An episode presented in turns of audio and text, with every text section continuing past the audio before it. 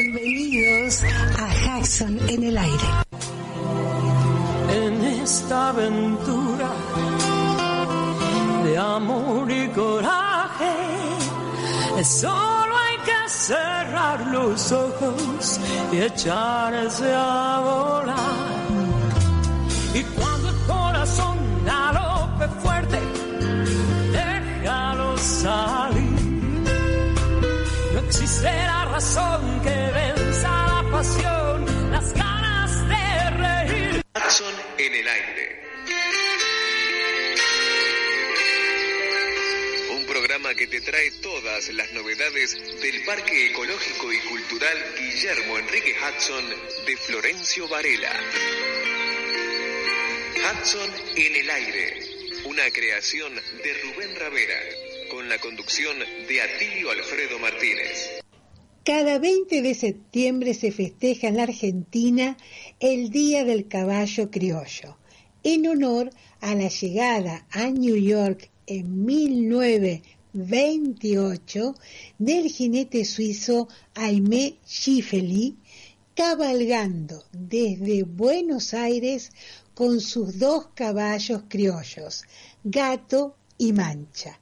Este acontecimiento tuvo gran repercusión en nuestro país y aún hoy se recuerda con nostalgia tamaña proeza. Schiferi escribe de sus caballos. Desde el primer día advertí una real diferencia entre sus personalidades. Mancha era un excelente perro guardián. Estaba siempre alerta, desconfiaba de los extraños y no permitía que hombre alguno, aparte de mí mismo, lo montase. Si los extraños se le acercaban, hacía una buena advertencia levantando la pata, echando hacia atrás las orejas y demostrando que estaba listo para morder.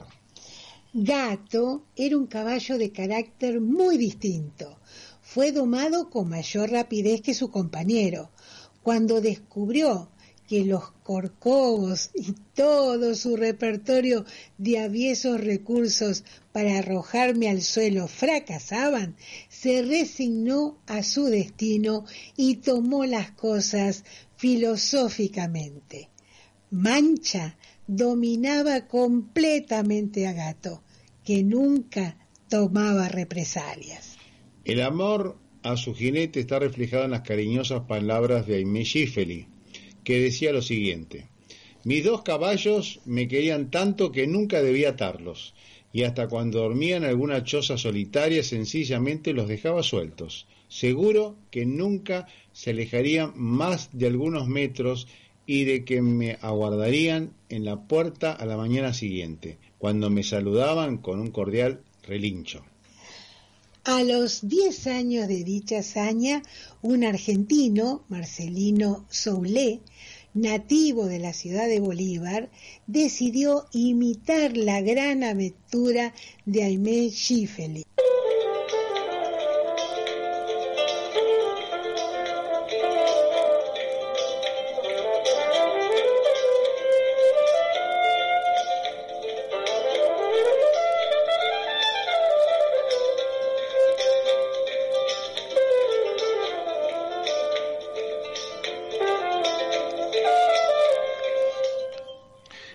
Vamos a contarles la historia de Marcelino J.B. Soulet. ¿Quién era Marcelino Soulet? Bueno, Marcelino Soulet era nativo de la ciudad de Bolívar y decidió emular la hazaña de Aimé Schifeli al cumplirse 10 años del viaje de aquel en su periplo eh, para Nueva York, Buenos Aires, Nueva York con gato y mancha. Entonces, un 27 de julio de 1938, a las nueve y media de la mañana, desde la estatua ecuestre del general San Martín en la plaza de su pueblo, Bolívar, tras una misa de campaña que ofició el cura párroco en la que bendijo a los viajeros. Decidimos viajar tres, dos caballos y el jinete, ya que había una aventura, era montado en un argentino, el criollo en un alazán, obsequio de Adolfo Suberbuller, y llevando de carguero a Bolívar, otro caballo criollo que obsequiado por Juan José Pollo. En septiembre del año 39, a 14 días, a 14 meses de la partida, de la partida de eh, cubierta prácticamente la mitad de la marcha, lleva arriba a la ciudad colombiana de Cali, en muy malas condiciones de salud y atacado por malaria. Como primera medida y previendo una situación difícil, busca hospedaje para sus fieles pingos y lo halla en la caballería de Julio Mesa, a quien paga por adelantado el cuidado y la alimentación para varios días. Luego consigue un cuarto para él, donde gracias a su fortaleza física y a la desinteresada y comedida samaritana anónima, samaritana ayuda anónima, que le acercan agua, paños frescos y algún alimento indispensable, logra sobreponerse a tortuosos días en la que la fiebre pasa los 40 grados, impidiéndole, por supuesto, levantarse. Pero quiso la providencia que un buen día se despejase y con los primeros síntomas de la mejoría solo atina a vestirse y a dirigir sus pasos hacia la caballeriza. ¿Cuál no sería su sorpresa al no encontrar al propietario y muerto a uno de sus caballos? Ocurre que aquel sujeto no le dio ni mantenimiento, ni agua, ni comida, ni nada, y allí encerrado y con la fatiga del viaje, Bolívar, que era el vallo huevo de pato, claudicó para siempre. Pero Soulé tenía una meta, y no podía ni debía torcer el rumbo. Y en cuanto pudo y como pudo, apuró para salir de Cali, de tan malos recuerdos le dejaba. Pasando por Medellín y sabiendo que había algunos hombres del club de polo de su problema, estos le obsequiaron un criollo, un caballo criollo colombiano de pelo colorado y unos 14 años de edad llamado Paisa. Transitando luego por México y ya encontrándose un anochecer a menos de una legua de la ciudad de Córdoba, en México, es asaltado por tres sujetos, a los que enfrenta decidido y resuelto de la refriega, queda herido a machetazos, pero lo que es peor, pierde el caballo alazán argentino, que le es arrebatado. A esta altura de la marcha, los dos caballos en que partiera habían quedado en el camino. Muerto uno, robado el otro. De allí en más, toda la responsabilidad recaería sobre Paisa.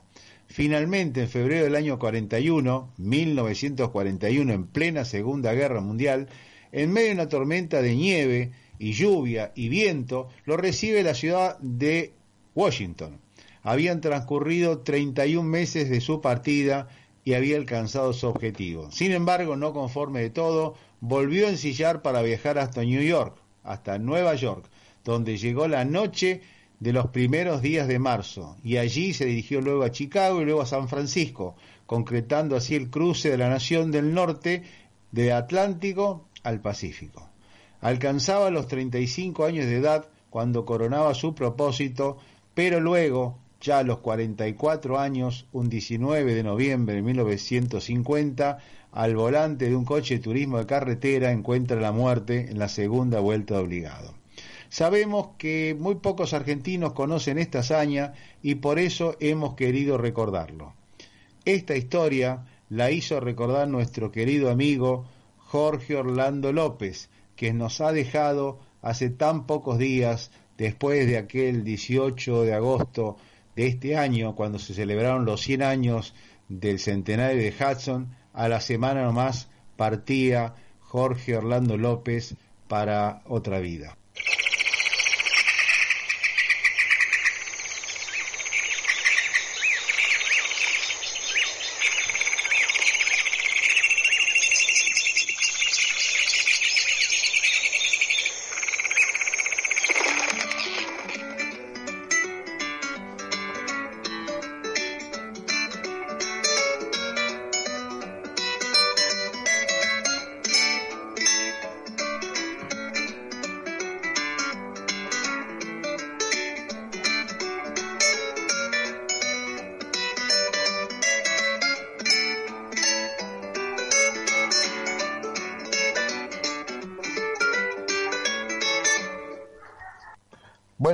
Comunicados con la agrimensora Analía Eve Fariñas, de, eh, que hizo un trabajo muy interesante sobre el redescubrimiento del lugar de las acacias.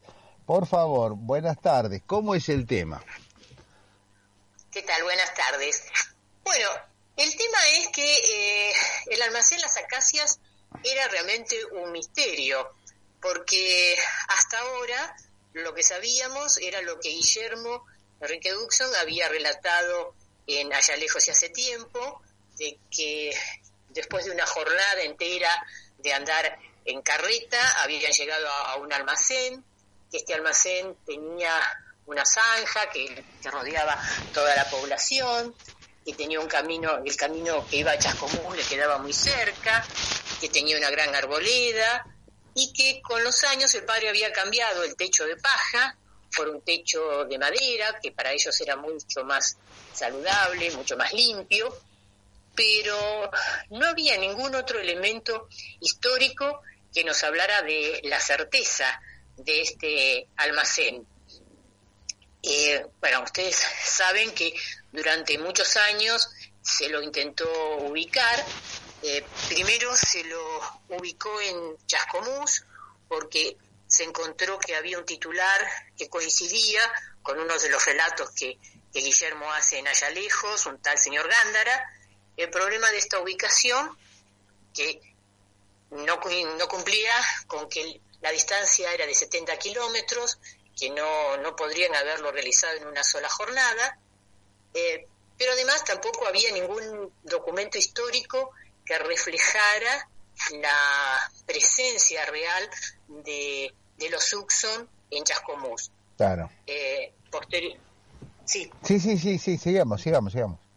Eh, y posteriormente, en el año 1875, dos uxonianos eh, no explican muy bien eh, Lombán cómo es que lo consiguen, pero aparentemente por investigaciones verbales, por consultar con viejos pobladores, eh, les relatan de que hay un antiguo almacén, que hubo un antiguo almacén muy importante, le dan más o menos la ubicación de este almacén, sino una posta que denominaban posta de Ardoy, y al encontrar una vieja edificación, consideraron que esa edificación era la posta de Ardoy. En este caso tampoco ellos demuestran o, o indican ningún documento histórico que relacione esta edificación con la presencia de los Suxon eh, en ese lugar que estaba, esa edificación estaba dentro del partido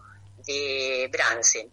Pero no obstante eso, a través de los años, quedó la, esta edificación como el, posible almacén Las Acacias de los Suxon.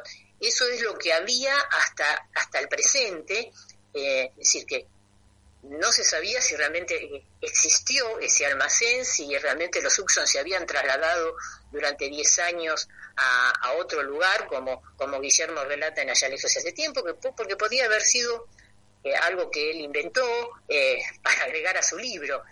Así que documentación histórica hasta el momento no había nada que identificara que los Uxon habían poblado algún otro lugar lejos de los 25 ombúes. Claro, yo, claro, yo cuando fue este descubrimiento con Lombán, incluso fueron gente del Parque Hudson, fue el director Rubén Ravera, y este edificio estaría, habría estado dentro de un, en un lugar que era un barrio cerrado, una especie de country pero no se encontraron vestigios del techo de madera, no había ningún resto, incluso creo que fue eh, la profesora Giña, Violeta Giña también fue al lugar, pero no hubo vestigio y tampoco hubo documentación que lo avalara. En cambio, vos buscaste documentación y a qué llegaste con la documentación que encontraste. Y yo lo que encontré primeramente es en un, en un libro que habla sobre eh, la historia del partido de Ensenada, el partido de Ensenada no es el actual partido de Ensenada que todos conocemos, sino que era un partido muchísimo más grande, que hoy conforman el Partido de La Plata, prácticamente todo lo que era el viejo partido de Ensenada, hoy es el Partido de La Plata, más un pedazo que, que, perdió eh, cuando se conformó el partido de Bransen. Bueno, este partido de Ensenada, que nació en 1821, en el año 1847 se hace un censo en ese partido y en ese censo de 1847 se censa a Daniel Luxon con nueve personas acompañándolo, nueve personas que él establece que son extranjeras, que son norteamericanas. Es decir, que nos estaría indicando la presencia real y física de, Daniel Luxon y toda su familia viviendo en el partido de Ensenada en el año 1847, es decir, seis meses después de que hubieran partido, porque ellos parten más o menos en junio del 46. Eh, la otra cosa singular es que dentro de este censo son registrados a reloj seguido de, en el medio, digamos, de dos propietarios, uno designado como Cooper y otro designado como Chávez. Cuando yo busco entre las mensuras antiguas, las mensuras más antiguas de la provincia de Buenos Aires, que van desde el año 1820 a 1900, están guardadas, existe en el medio la propiedad de otro señor llamado Silver, Enrique Silver, y resulta ser que este señor es de origen norteamericano y dentro de su campo, que era un campo chiquito porque era un campo de 300 hectáreas, los campos linderos eran mucho más grandes, tiene un almacén, existía ahí un almacén, y ese almacén se lo llamaba almacén de tablas, es decir, el mismo tipo de techo que Guillermo relata que su padre le puso al almacén cuando se mudaron. Y además, este almacén también cumplía con las otras características.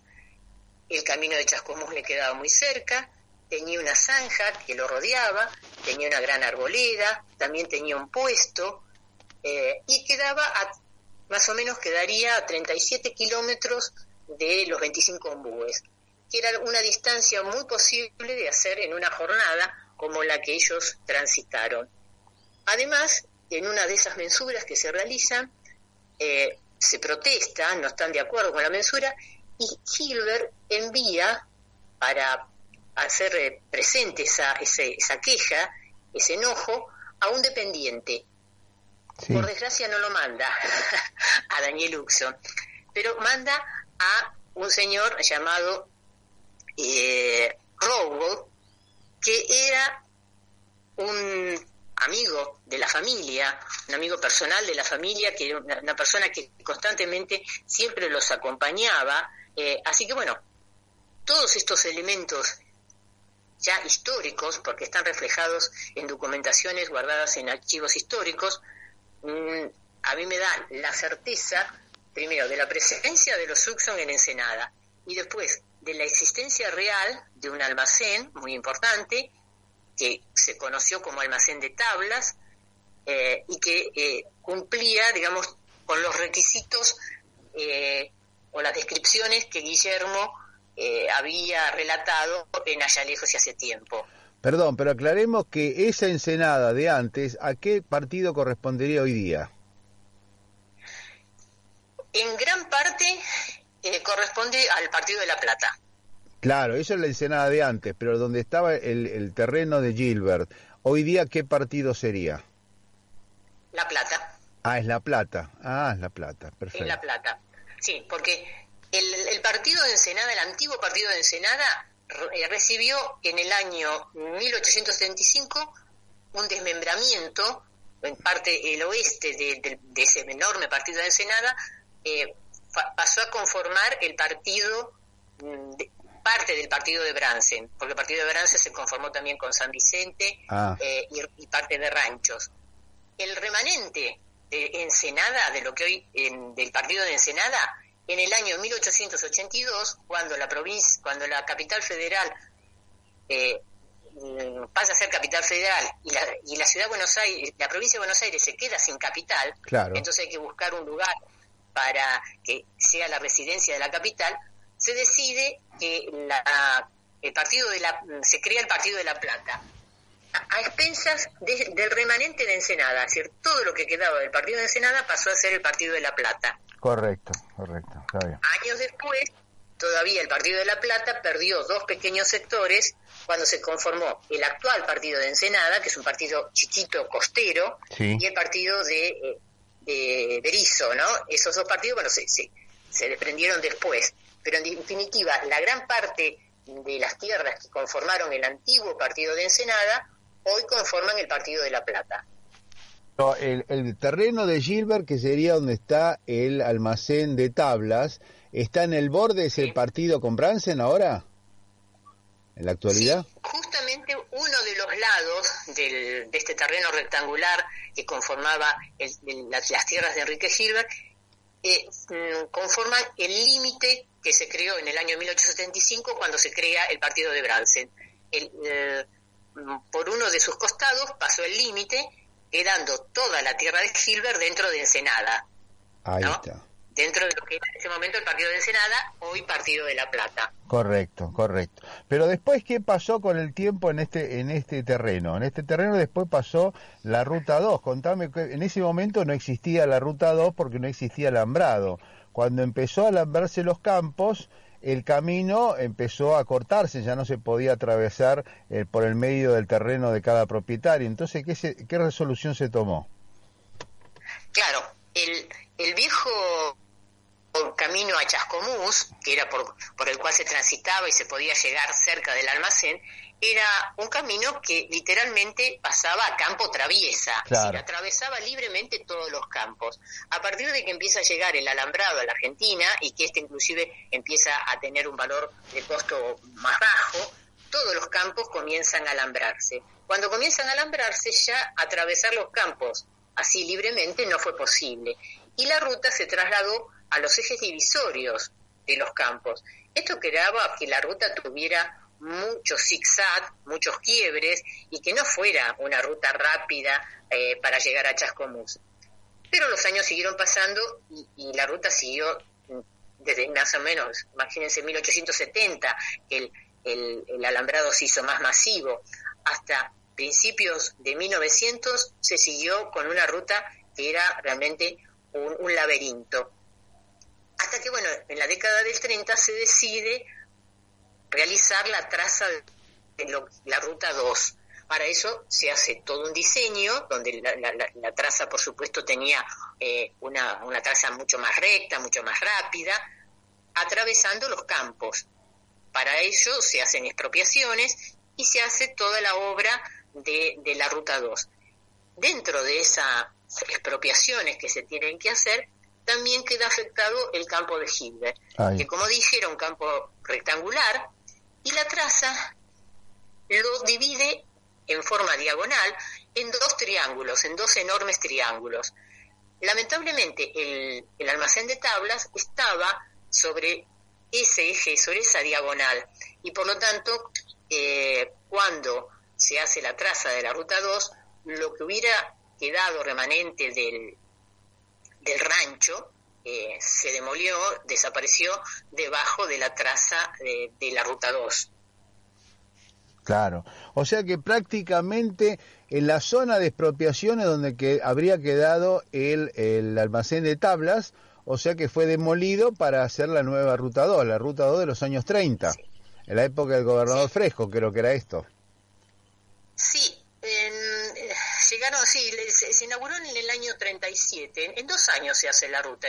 Muy rápidamente se hacen las expropiaciones y se comienza a hacer el trazado. Parte lo, financia la nación, porque era una ruta nacional, pero parte también lo financia la provincia, así que las obras avanzan muy, muy, muy rápidamente.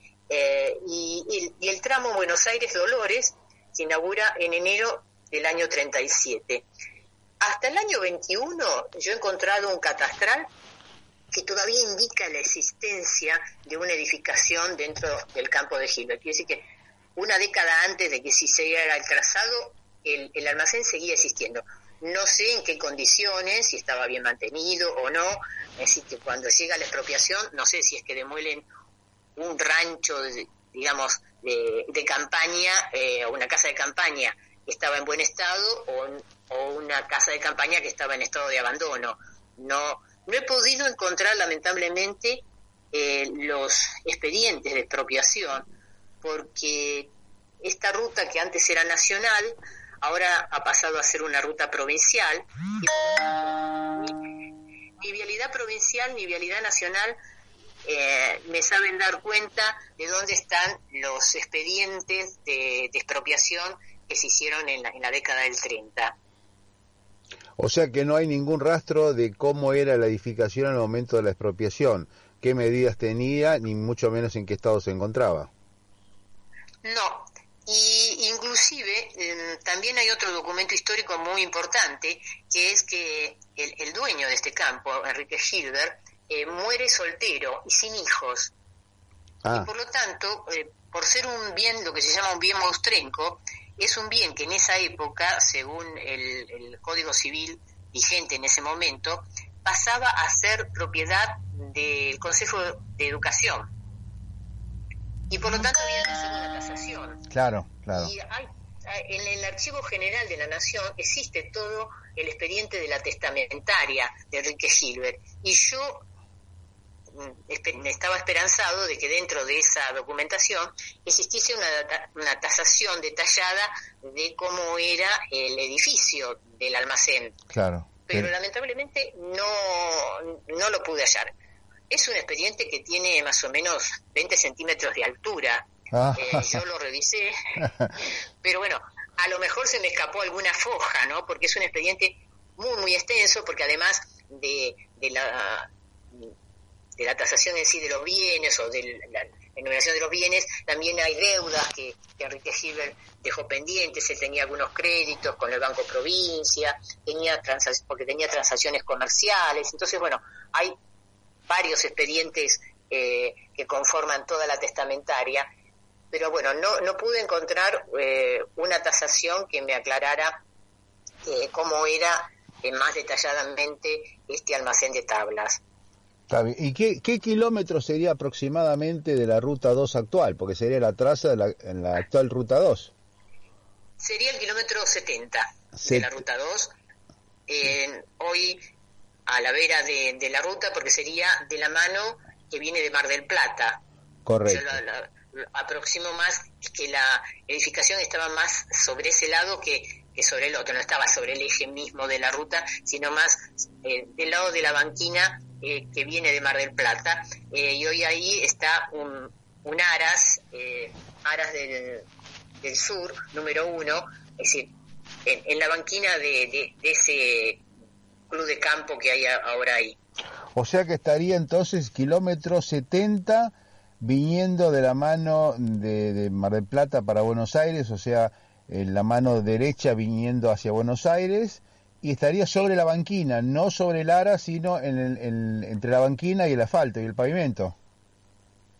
Bueno, eh, no, no se lo puede ubicar con demasiada precisión, porque bueno, las, las gráficas que yo tengo de los planos, eh, al almacén lo manejan, lo grafican con un con, unos rectangulitos que, que simbolizan las edificaciones, siempre eh, grafican más de una edificación, quiere decir que de parte del almacén había algunas otras cosas como galpones o depósitos. Ah, de hecho, eh, Guillermo también comenta eso. Entonces, bueno, trasladar eso gráficamente tenemos como, como las escalas no son gráficas no son muy buenas, no hay una precisión. Eh, y el almacén, el almacén por lo menos no, no sería tan grande por como lo describía Guillermo, que él decía que tenía como 12 hectáreas la zanja, yo calculo que no, que la zanja rodeaba más o menos dos hectáreas y media nada más. Entonces, bueno, esas dos hectáreas y media, parte sería la banquina y parte para mí estaría más recostado en, sobre el interior de lo que hoy es el Aras, eh, Aras del Sur. Ah, perfecto. Bueno. El problema es que, el que es, eh, en esa zona, el Aras del Sur, tiene unas canchas de tenis es decir, que ha removido mucho la tierra natural y si había algún vestigio de, no sé, de un pozo de balde o de un pozo de basura o de, eh, de la zanja misma que rodeó al almacén, todo eso ha sido eh, allanado y, nivelado, así que no se ha perdido un poco eh, cualquier impronta que uno pudiera encontrar si el campo hubiera permanecido virgen, ¿no? Sin, eh, aunque se hubiera sembrado, pero no hecho movimiento de suelo tan importante como que se hace en un aras. Claro. Bueno, conclusión entonces, se habría llegado a la ubicación más o menos exacta o próxima a donde estaba el almacén de tablas, pero con la conclusión que si hubo algo, todo ha sido demolido y no ha quedado hasta ahora ningún vestigio. Esa sería la, la conclusión. Y, y, con respecto al, al, al antecedente de, de, estos uxanianos de 1875, que ellos buscaban el, eh, una posta que se llamaba de Ardoy, sí. también coincide con esta ubicación, que ellos, ellos lo que pasa es que lo ubicaron en otra casa, ah. pero también coincide porque posteriormente a que se van los Subson, en el año 1856 se produce un censo en, en el campo, en la campaña, y se censa nuevamente el partido de Ensenada, y en ese momento a Enrique Gilbert lo censan con un nuevo dependiente, que es Enrique Ardoy. Ah. Y este Enrique Ardoy, Esteban Ardoy, perdón, Esteban Ardoy. Y resulta ser que este Esteban Ardoy, unos años después, en 1861, lo nombran maestro de posta por el correo argentino, por el correo. Quiere decir que eh, el almacén de tablas también se lo pudo haber conocido como posta de Ardoy, porque este señor, que era uno, un dependiente del almacén, también eh, ejercía la tarea de recibir la correspondencia en ese lugar. Así Claro. que bueno, y, y ese dato que coincide, digamos, con la búsqueda que habían tenido estos eh, buxonianos en el año 1875, eh, es, eh, es coincidente, lo que pasa que ellos al buscar nada más que por, por, eh, por oídas, digamos, por, por referencias verbales, eh, lo que hicieron es buscar una vieja edificación y no buscar documentos históricos donde a, a, través de planos y de dibujo de planos uno puede ubicar mejor la localización de una propiedad. O sea que la posta de Ardoy pudo haber sido el viejo almacén de tablas una vez que se fue se fueron los Hudson y se le alquilaron a Ardoy. Pero también estaríamos, estaríamos hablando de la misma, la misma edificación, pero en una ubicación distinta de acuerdo a los trabajos de, de mensura y los trabajos de los campos, como estaban mencionados sí. en la documentación. Claro. Y este Ardoy por lo menos estuvo de, en el año 1856 ya es censado al lado de, de Enrique Gilbert y por lo menos hasta 1877 sigue viviendo en la zona porque él se casa y tiene hijos y cuando bautiza a los hijos eh, dice que vive en el cuartel tercero de la Ensenada, es decir, que vive en este lugar. El cuartel tercero de la Ensenada era eh, como se designaba en esa época esta zona. Así que sigue viviendo, por lo menos hasta 1877, hay documentación de que sigue viviendo ahí. Ya para 1895, que es cuando se realiza el segundo censo nacional, ya se había mudado, ya vivía. La, la investigación no queda cerrada, yo voy a intentar seguir buscando eh, documentos, pero también queda abierto a que cualquier otro pueda buscar, porque ahora ya sabiendo que existe un almacén eh, de tablas, es posible encontrar a lo mejor documentación en, de la época eh, referente al partido de Ensenada, donde se mencione a este almacén por algún hecho que haya ocurrido eh, y, y, que en ese, en ese documento, además de, de relatar el hecho, se, no, se den nombres y entre esos nombres aparezca el de Daniel Uxon, ¿no? Claro, pero queda bastante claro que las acacias, el nombre de las acacias debimos reemplazarlo por el almacén de tablas, que eso es lo que ha sí, perdurado. Por lo menos para, eh, para el reconocimiento histórico, sí. Claro. La, la historia eh, o la documentación histórica se refiere a este, a este importante almacén como almacén de tablas. Y digo importante porque cuando se hace el, impuesto, en esa época el impuesto que existía se llamaba eh, eh, impuesto in, directo, era un impuesto que, por el cual se pagaba por todo. Y este almacén llegó a, a, tener que pagar, hacer el aporte más alto de todo el partido de Ensenada. Quiere decir que era un establecimiento importante, eh, importante, importante, porque era el que pagaba más de impuestos que, que ningún otro. Perfecto.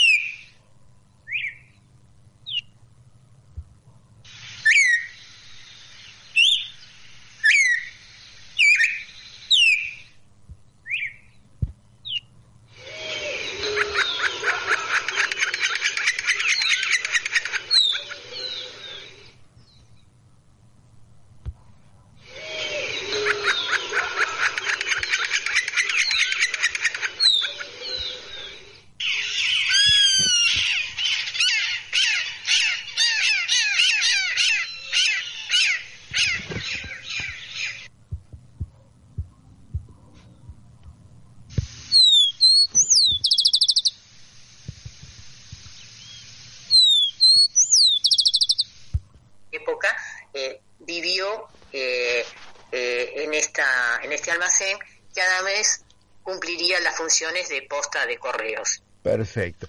Bueno, perfecto, Analía Fariña. Yo creo que es muy claro la, descripción de cuál pudo haber sido la ubicación más o menos exacta de, de, esta, de, este, de este rancho de Hudson, que él la llamaba las acacias, porque él presumiblemente había un bosque de acacias. Pero vos nos estás diciendo que si hubiera habido un bosque de acacias y hubiera quedado dentro del Aras y hay unas canchas de, de tenis o lo que fueran, esto ha sido totalmente talado y modificado, por lo cual no queda rastro alguno.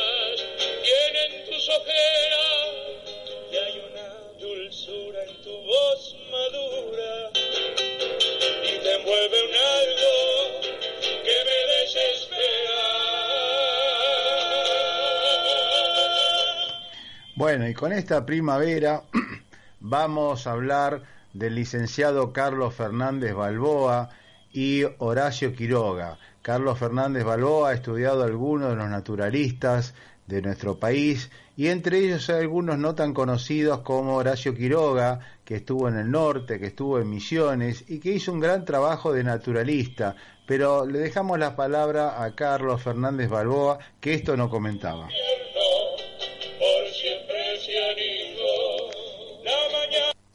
Con, todos tenemos en la cabeza de Horacio Quiroga los cuentos de la selva, pero no va por ahí. No va por ahí la historia de Horacio Quiroga. Por supuesto, Horacio Quiroga se, se encierra en la selva misionera, se, se hace un primer viaje inicial que va de fotógrafo con Leopoldo Lugones a las ruinas jesuíticas de San Ignacio, estoy hablando del año 1902, más o menos, 1902, 1903, y ahí se enamora de la selva.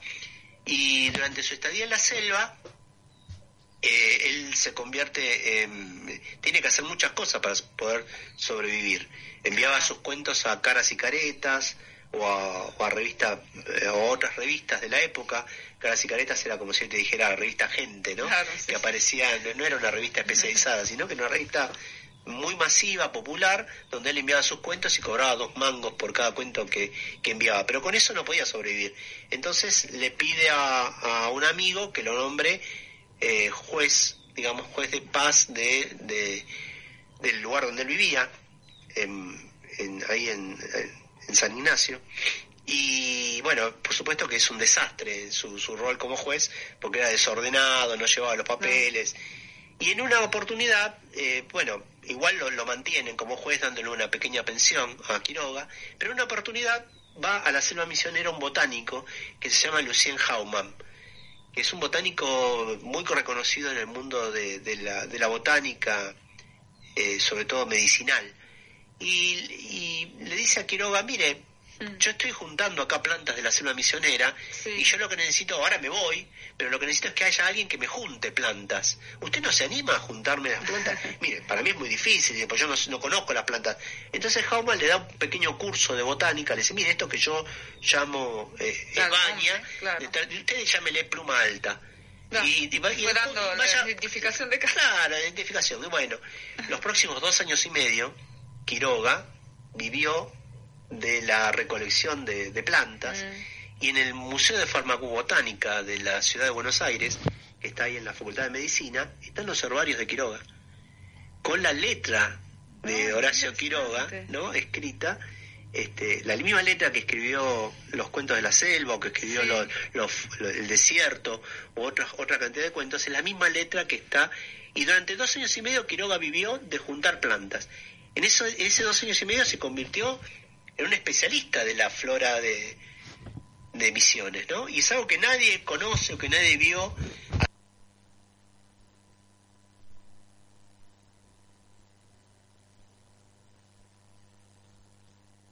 En momento era muy muy conocida, que consistía, muy claro. muy utilizada, consistía en, recrear a los animales en, su forma original, ya muertos, ¿no?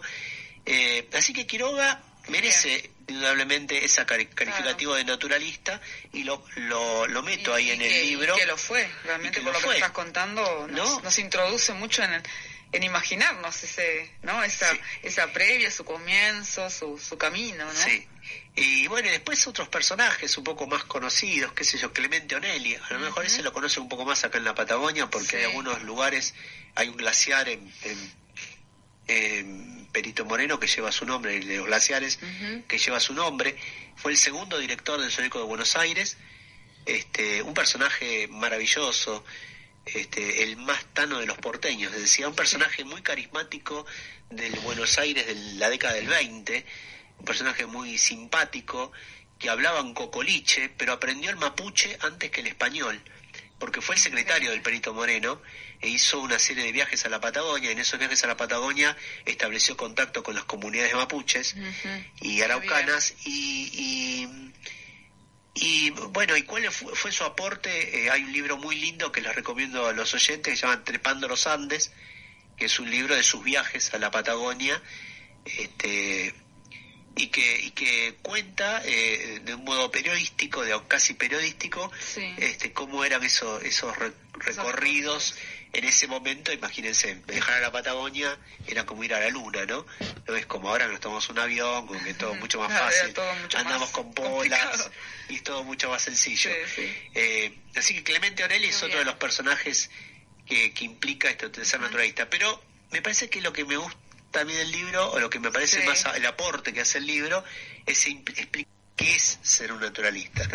¿Cuáles son las características? ¿A dónde se quiere llegar ¿no? con el libro? Eso sí, ¿Qué explicar la importancia de, del, naturalista, ¿no? Sí, que, es un rol, digamos, hoy este, muy importante, pero que ha ocupado básicamente el, biólogo profesional, digamos, ¿no? Una característica del naturalista básica, ineludible, es ser autodidacta. También. Eso, es como, como, como una característica. Todos los que estamos mencionando no tuvieron una carrera... Y mucha pasión también. ¿eh? Mucha pasión. Sobre las lo que va mucha pasión. Pero esta pasión también la puede tener el biólogo. Ah sí. Digamos no este acá tenemos a en, Patagonia tenemos a Kenny Kressler que es el que está trabajando con el macato viano que es un tipo súper apasionado del tema. Ah, bueno, podríamos mencionar un montón de biólogos apasionados, Alejandro Vinograd, que es un, amigo mío, que es un súper apasionado. justamente son una de las gente que están han estado dentro de lo que ustedes firmaron con como La agenda pendiente, claro, la agenda pendiente. Todo eso que estuvimos hablando la otra vez. Pero bueno, eh, Carlos, ¿hay una página para que la gente se interiorice de esto o va a haber una fecha? Que, Mira, yo creo que el libro va a salir ahora en agosto eh, en conmemoración de otro naturalista del cual yo me considero un poco la viuda, mm. ¿no? De, ese naturalista. Este, que es Guillermo Enrique Hudson. Ahora el, el 18 de agosto se cumple el centenario del fallecimiento de Guillermo Enrique Hudson, 100 años, él nació el 4 de agosto de 1841 y murió el 18 de agosto de 1922. Así que va a ser 100 años de la muerte de Guillermo Enrique Hudson que para mí es el naturalista más eh, completo en términos de, de, comunicación y de cosas hermosas que nos puede transmitir, ¿no? Para los que estamos acá en la Patagonia, tiene un libro que se llama Días de Ocio en la Patagonia. Sí. Guillermo Enrique Hudson. Pensemos que la Patagonia en ese momento eh, también era, eh, digamos, estamos hablando de 1870 y pico, y la Patagonia en ese momento era el norte de Río Negro, digamos, ¿no? Era, donde él iba, el donde él hizo su, su travesía buscando aves y tiene un accidente, se, se pega un tiro en una pierna accidentalmente y eso lo obliga a tener esos días de ocio en la Patagonia donde él describe eh, el paisaje, describe ese paisaje de Río Negro, ¿no? El paisaje, la, la, la naturaleza, y, la, y las bellezas de Río Negro. Días de Ocio y la Patagonia es uno, uno de los libros que lo inserta a Guillermo Enrique Hudson en la literatura. Guillermo Enrique Hudson es uno de los pocos personajes que está en las dos literaturas argentinas. O sea, la, Argentina tiene dos tipos de literatura. Una es la, la gauchesca, que fue la que creó Borges. Borges, Borges inventó la gauchesca, ¿no? Y Guillermo Rick Hudson está dentro de esa línea de la gauchesca en varios libros. El más conocido es Allá lejos ese tiempo. Y el otro es la literatura patagónica. Nosotros tenemos dos literaturas en la Argentina, la de la Pampa y la de la Patagonia. Y la gauchesca que excede la, la cuestión pampeana geográfica con el Martín Fierro, ¿no? Por ejemplo. Sí, sí. Pero eh, Hudson está en los dos, en la, pampeana y en la patagónica. Y está también dentro de este de este, este libro. Sí, sí, está también dentro del libro. Y también escribí otro libro específicamente de él en, conmemoración del tema del centenario, ¿no? Eh, que es como un resumen de, su vida y de su historia. Y yo trabajo, yo no sé si lo sabes, yo trabajo en el Museo Hudson, que es el museo de la provincia de Buenos Aires, donde él nació, eh, ahí en Florencio Varela. Así que bueno, esto, esto fue, esto es un poco la, tarea de contar los naturalistas, los eh, estudiosos de la naturaleza que son autodidactas y que tienen una mirada más de campo que de laboratorio, digamos, ¿no? Básicamente tienen que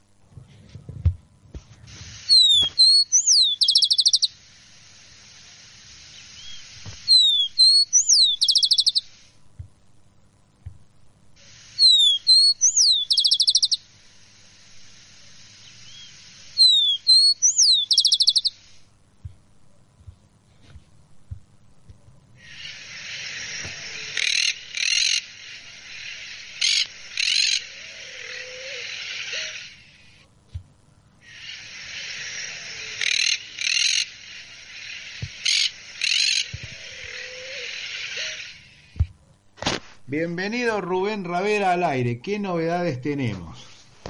Bueno, esta, esta jornada ha sido muy intensa.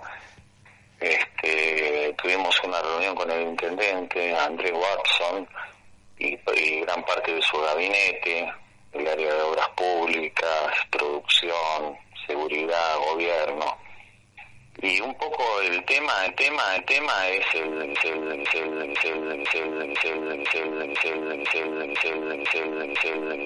el futuro de la zona no este con todos los problemas que hay eh, ocupaciones vandalismo eh, bueno va a haber de parte del municipio una obra muy grande de hormigonado sobre la 1356 y la calle transversal hasta la escuela 5 en Avenida de los Inmigrantes. Están llenos de escuelas, tienen más escuelas que nunca. Más escuelas que nunca. Y, y en gran medida es que la población ha aumentado y el resultado es un baby boom que se se ve en la matrícula escolar. Claro. Las que antes eran escuelas contadas con los dedos, hoy son eh, centenares, centenares de establecimientos. ¿Y, privados y públicos. ¿Y qué hacemos con los guías? ¿Van a faltar guías entonces? Tenemos un déficit de guías. Eh, tenemos en principio, aunque parezca, poco incómodo decirlo, un envejecimiento de la planta en el museo. Sí, sí. Necesitan guías jóvenes y, guardaparques también, o, o gente que, cruce el arroyo, que esté del otro lado también. Sí, necesitamos eh, urgentemente una renovación eh, pensando en los próximos años. Claro, y, y, todo parece decir que eh, el incremento de no solamente de actividad, de, visitantes pasivos, eh, va a ir en aumento, eh, el espacio como recreación, ¿no? Para estar al lado de un, de un árbol, de una planta, sobre la brisna de, de los pastos, eh, va, va a estar en una demanda constante. Y en la medida que la urbanización vaya creciendo, van a ser más necesarios los espacios verdes, porque el que vive en un terreno o en un campito o en una chacra o en un terreno con jardín no tiene tanta necesidad de salir como el que vive en una casa encerrada o en un departamento. El que vive en un departamento tiene la obligación de salir, no tiene otra alternativa, tiene que recurrir a espacios verdes y cada vez hay menos y públicos cada vez hay cada vez muy pocos. Eh, hay miles de personas asentadas, claro. miles. Y los arroyos, lamentablemente, si no se cuidan, eh, van a tener lo que pasó, que no recuerdo si lo comenté o no en la audición, eh, mortandad de, la vida. Eh, la semana pasada aparecieron peces de gran tamaño muertos este, por el vertido de algún líquido clandestino. Aparecieron armados, este, bagres, eh, tarariras, eh, viejas de agua, de, varios kilos. Claro, se transforman en cloacas, en cloacas abiertas pero con restos químicos, que es peor todavía. Claro, eh, y basta que tire uno solo eh, algún producto químico para que la mortandad sea este, absoluta claro, en, sí, ese, sí, en ese lugar. Los arroyos, y recordemos son tres, tienen capacidad de reciclado pero todo tiene un límite. Eh, así que bueno, ojalá no tengamos que padecer el deterioro de las aguas de estos de estos arroyos. Esperemos, esperemos. Eh, para, para la zona en donde haya una actividad interdisciplinaria y todos puedan hacer un aporte para la preservación y conservación de, estos pagos de los 25 ombúes, ¿no? El solar natal de Hatch. Eh, estamos ya en los prolegómenos de la del centenario, hemos ya puesto fechas para algunas actividades o la han puesto los organizadores, eh, la UCA para octubre, un simposio sobre Hudson, eh, la cultural de Quilmes cultural de argentino británica de, Quilmes eh, quiere bueno eh, participar de alguna actividad ¿para qué fecha? ¿tiene fecha? Eh, todavía no pero sería una charla de Jameson, Jameson Connor desde Inglaterra ah, para el alumnado y los egresados de la de la institución. Eh, y bueno, eh, la, la exposición que se levante en la Biblioteca Nacional trataremos de hacerla itinerante, pensando en lugares como Varela, Quilmes, La Plata. Así que bueno, sería un poco la culminación de este centenario de la muerte de Hudson. En principio, esas eh, exposiciones itinerantes serían en el marco de alguna feria del libro o de alguna feria que se haga de acá a fin de año en alguno de esos municipios.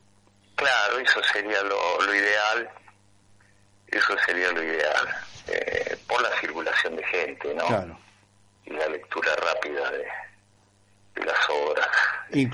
incluso, incluso en el mismo Parque Hudson podría hacerse jornadas con, con la muestra en el mismo parque, en alguna jornada que se haga para fin de año, por ejemplo. Sí. Sí, sí, mañana mismo, eh, perdón, el sábado eh, se va a hacer eh, un encuentro de la SADE. ¿En dónde? ah, en la SADE. En el museo. Sí. De la SADE del museo, sí. Encarnación. Sí. trabajando para este próximo fin de semana. Encarnación Nicolás, sí. Encarnación Nicolás.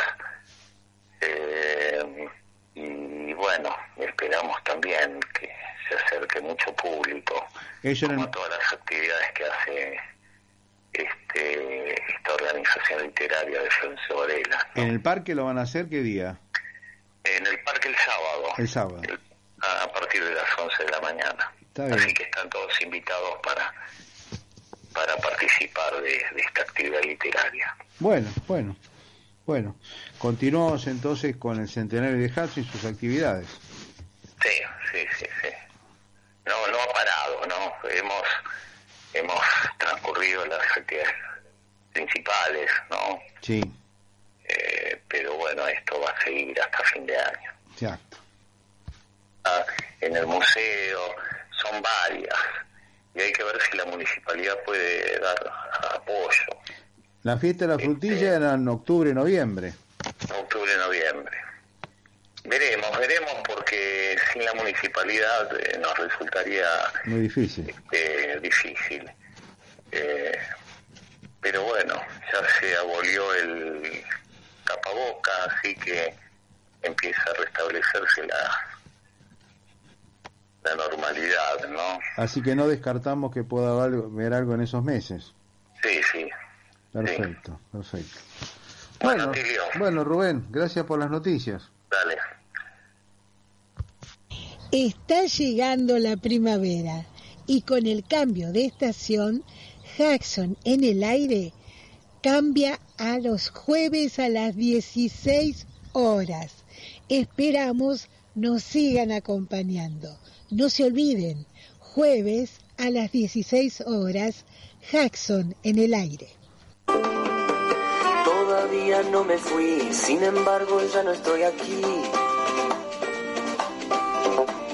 Esta es la primera vez que los miedos no me están comiendo. Decidí.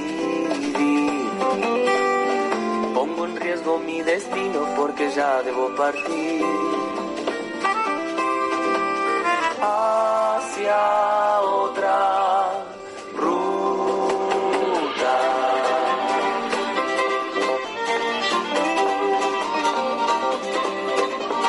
Veo despertarse mis pensamientos que creía perdidos. Luces en los árboles, adelante me espera el camino.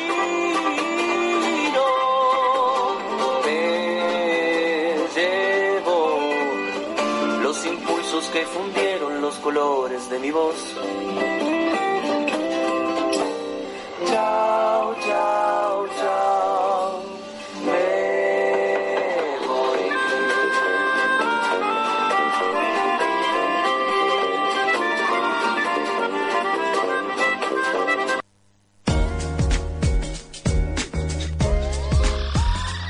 MQR, más que una radio.